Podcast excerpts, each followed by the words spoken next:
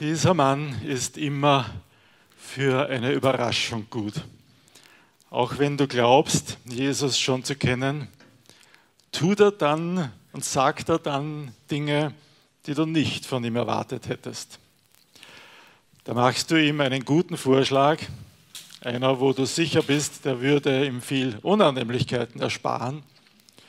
Und Jesus antwortet dir in aller Freundlichkeit, geh hinter mich, Satan. Puh. Ein anderes Mal hast du deine banalsten Verpflichtungen vergessen und du hast ein blödes Gefühl und machst dir Sorgen. Und Jesus sagt zu dir, was macht ihr euch Gedanken, weil ihr das Brot vergessen habt? Begreift und versteht ihr denn immer noch nicht? Da, wo du Lob erwartest, kommt Tadel. Da, wo du Tadel erwartest, kommt Lob. Jesus ist immer für eine Überraschung gut. Und heute haben wir uns einen Text vorgenommen, wo die Jünger so eine richtige Achterbahn der Gefühle durchgemacht haben müssen. Es ist, wie sollte es anders sein, dieser Palmsonntag, an dem das so war. Und ich habe es genannt vom Triumph zu Trauer zu, zu, zu Zorn. Und der Text steht in Lukas 19. Jetzt mache ich der Liesel Konkurrenz. Sie hat eigentlich einen Teil davon aus Matthäus gelesen, aber das macht nichts. Lukas 19, die Verse 29 bis 46. Als Jesus und seine Jünger in die Nähe von Bethphage und Bethanien kamen, an den Ort, der Ölberg heißt, schickte er zwei seiner Jünger voraus und sagte, geht in das Dorf, das vor uns liegt. Wenn ihr hineinkommt, werdet ihr dort einen jungen Esel angebunden finden, auf dem noch nie ein Mensch gesessen hat. Bindet ihn los und bringt ihn her. Und wenn euch jemand fragt, warum bindet ihr ihn los, dann antwortet, der Herr braucht ihn. Die beiden machten sich auf den Weg und fanden alles so, wie er es ihnen gesagt hatte. Als sie den jungen Esel losbanden, sagten die Leute, denen er gehörte, warum bindet ihr den Esel los? Sie antworteten, der Herr braucht ihn. Dann führten sie ihn zu Jesus, legten ihre Kleider auf das Tier und halfen Jesus hinauf. Während er dahin ritt, breiteten die Jünger ihre Kleider auf der Straße aus. Als er an die Stelle kam, wo der Weg vom Ölberg hinabführt, begannen alle Jünger freudig und mit lauter Stimme Gott zu loben, wegen all der Wundertaten, die sie erlebt hatten. Sie riefen, gesegnet sei der König, der kommt im Namen des Herrn, im Himmel Friede und Herrlichkeit in der Höhe. Da riefen ihm einige Pharisäer aus der Menge zu, Meister, bring deine Jünger zum Schweigen. Er erwiderte, ich sage euch, wenn sie schweigen, werden die Steine schreien. Als er näher kam und die Stadt sah, weinte er über sie und sagte, wenn doch auch du an diesem Tag erkannt hättest, dass dir Frieden bringt. Jetzt aber bleibt es vor deinen Augen verborgen.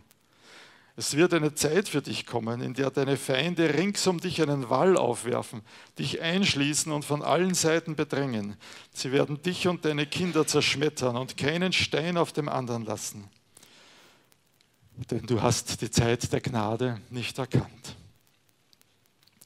Dann ging er in den Tempel und begann die Händler hinauszutreiben. Er sagte zu ihnen, in der Schrift steht, mein Haus soll ein Haus des Gebetes sein Ihr aber habt daraus eine Räuberhülle gemacht.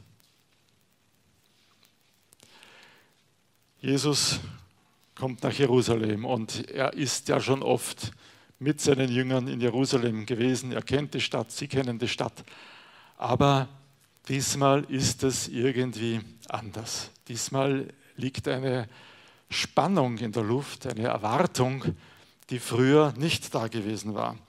Äh, wir lesen in, in Vers 11 von unserem Kapitel, weil Jesus schon nahe bei Jerusalem war, meinten die Menschen, die von all dem hörten, das Reich Gottes werde sofort erscheinen.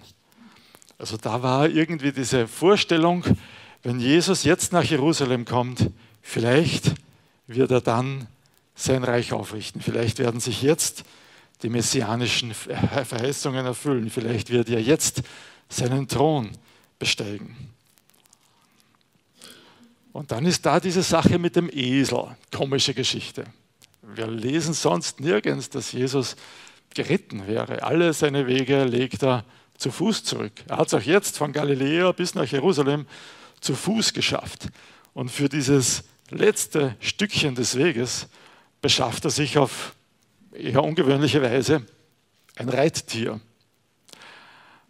Und ich denke, die Jünger haben ihre Bibeln gut gekannt und wahrscheinlich haben sie an diesem Zeitpunkt an eine Verheißung gedacht, die in Zacharia steht. Zacharia 9, die Verse 9 und 10. Juble laut, Tochter Zion. Jauchze, Tochter Jerusalem. Sieh, dein König kommt zu dir. Er ist gerecht und hilft. Er ist demütig und reitet auf einem Esel, auf einem Fohlen, dem Jungen einer Eselin. Ich vernichte die Streitwagen aus Ephraim und, und die Rosse aus Jerusalem. Vernichtet wird der Kriegsbogen. Er verkündet den Frieden für die Völker. Seine Herrschaft reicht von Meer zu Meer und vom Euphrat bis an die Enden der Erde. Wird das jetzt in Erfüllung gehen? Jetzt, wo er kommt, reitend auf einem jungen Esel? Ich denke, die Jünger haben gewusst, was er damit sagt. Und indem sie ihn als König verkündigen, beziehen sie sich wohl auf diese Verheißung. Was Jesus hier macht, ist eine Art Triumphzug. Wenn König Herodes aus seiner Residenz in Caesarea nach Jerusalem kam, dann ritt er wahrscheinlich in einem Triumphzug in Jerusalem ein. Aber er saß da natürlich auf einem Ross, auf einem prächtigen Streitross und war umgeben von seinen militärischen Begleitern. Jesus vollführt so eine Art Schmalspur-Triumphzug, ja, auf einem Esel, keinem Ross, nur mit seinen Jüngern um ihn herum, keine prächtigen Standarten oder was auch immer es noch gab. Aber im Hintergrund steht diese Verheißung aus Zacharia. Es ist ein Schmalspur-Triumphzug mit einer ganz besonderen Verheißung, die damit verbunden ist. Und einige von den führenden Leuten damals begannen sich anscheinend Gedanken zu machen. Sie sagen zu Jesus, bring deine Jünger zum Schweigen. Vielleicht haben sie gefürchtet, dass die Römer das mitkriegen, dass es zu einem Blutbad kommen wird, wenn hier einer sich als König ausrufen lässt? Oder vielleicht merken sie, dass Jesus diese Verheißung auf sich bezieht und sagen, das darf nicht sein und versuchen ihn deshalb daran zu hindern. Halte ich fast für wahrscheinlicher. Ne? Die Pharisäer wollen nicht, dass Jesus diese Verheißung auf sich bezieht. Aber Jesus lehnt ihr Ansinnen jedenfalls brüsk ab das, was die Schrift vorhergesagt hat, wird in Erfüllung gehen. Es wird genauso in Erfüllung gehen. Und wenn die Jünger nicht mehr schreien, dann schreien eben die Steine und verkündigen ihn als Messias. Das Wort Gottes kann nicht verhindert werden. Jesus lässt sich als König huldigen und er stellt sich damit in Konkurrenz zur römischen Obrigkeit und zu König Herodes. Wer wird die Oberhand gewinnen? Wer wird diesen Konflikt für sich entscheiden? Herodes und die Römer mit der militärischen Macht oder der Mann auf dem Esel? Und Zachariah sagt ganz klar, der Mann auf dem Esel wird es sein. Die Kriegsrosse, die Streitwagen werden vernichtet. Der Mann auf dem Esel wird Frieden bringen. Der Löwe und das Lamm so wie er in der Bibel immer wieder beschrieben wird, mit beiden Begriffen. Der sanfte Mann auf dem Esel, das Lamm, der aber auch der Löwe von Juda ist. Sanftmut siegt, Liebe siegt über Gewalt. Glauben wir das? Glauben wir das wirklich? Römer 12, 21 sagt, lasst euch nicht vom Bösen besiegen, sondern besiegt das Böse durch das Gute.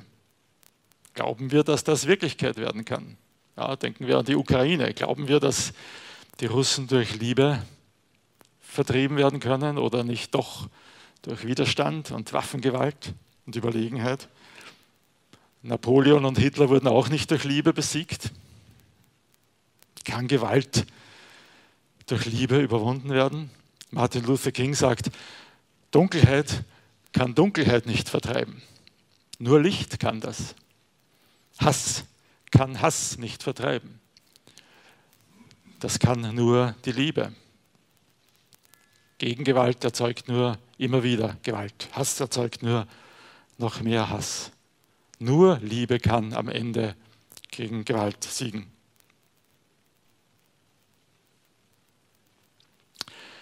Jetzt kommt Jesus an die Stelle, wo, er, wo Jerusalem sichtbar wird, der Tempel, die Mauern, prächtige Stadt. Und die Jünger jubeln ihm zu, der König kommt. Jetzt tut Jesus was ganz Unerwartetes. Er weint. Jesus weint. Hat ihm nie jemand gesagt, Männer weinen nicht. Ein Indianer kennt keinen Schmerz. Sagt man wahrscheinlich heute auch nicht mehr. Jesus scheut sich nicht zu, zu weinen in aller Öffentlichkeit und er weint und klagt über Jerusalem. Wenige erkennen den Friedefürsten, wie er jetzt in Jerusalem einzieht. Jerusalem als Ganzes, die meisten erkennen nicht, was dieser Zeitpunkt bedeutet. Sie werden rufen, kreuzige ihn. Und die Folgen, sagt Jesus hier voraus, die Folgen werden furchtbar sein. Im Jahr 70 nach Christus traf genau das ein, was Jesus hier sagt. Die Römer haben Jerusalem furchtbar zerstört. Äh, mehr als eine Million Tote rechnet man damit, hat es damals gegeben. Sie haben den nicht erkannt, der Frieden bringen würde. Sie wollten, sie ließen ihn ans Kreuz schlagen, um Barabbas freizubekommen, den Freischärler, den Mörder. Sie erkennen nicht, was Frieden bringt. Auch ich erkenne oft nicht, was Frieden bringt, was gut für mich ist. Wenn wir ganz ehrlich sein, haben wir kein gutes Gespür für das, was für uns gut ist. Wir beten um Bewahrung vor Dingen, die uns eigentlich zum Besten geschickt würden. Und wir weigern uns, das anzunehmen, was Gott uns Gutes tut.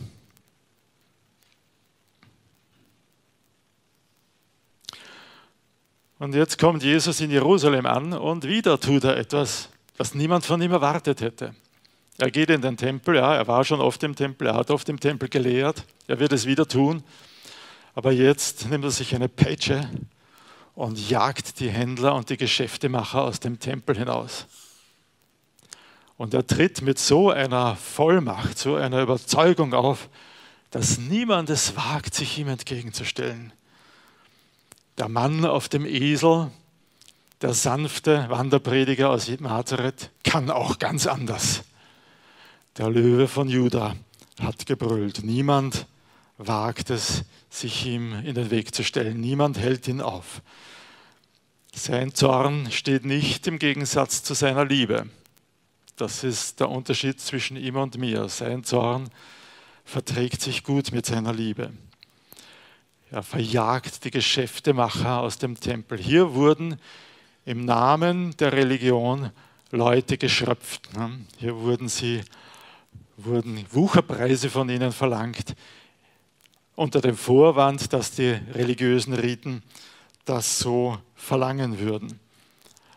Und Jesus bezeichnet das als Räuberei. Jesus kann diese Scheinheiligkeit, diese Heuchelei nicht ertragen, dieser Leute, die sagen, wir dienen Gott. Und in Wirklichkeit schröpfen sie die nichtsahnenden Tempelbesucher. Heuchelei ist etwas, was Jesus gar nicht leiden kann. Eigennutz, Selbstzucht getarnt als religiöser Eifer. Rechthaberei, getarnt als Verteidigung der Wahrheit. Ehrgeiz, getarnt als Einsatz für das Reich Gottes. Machtstreben, getarnt als Auftrag von Gott. Lauter Dinge, die es in unserer Zeit gibt. Lauter Dinge, zu denen ich versucht bin, zu denen wir als Gemeinde versucht sind. Jesus kann sie nicht leiden. Jesus mag keine Heuchelei. Stellen wir uns nicht dem Löwen von Juda entgegen. Ja, ich möchte nicht zum Ziel seines Zornes werden. Aber wer ehrlich Gott sucht, wer sich nach dem Gebot der Liebe ausstreckt, der wird den liebevollen, sanften Hirten in Jesus entdecken. Auch wenn, auch wenn wir oft fallen und scheitern, das ist nicht das Thema. Jesus wird sich sanft und liebevoll jedem zuwenden, der ihn sucht. Aber wer in Heuchelei sich selber dienen will, der wird seinen Zorn zu spüren bekommen.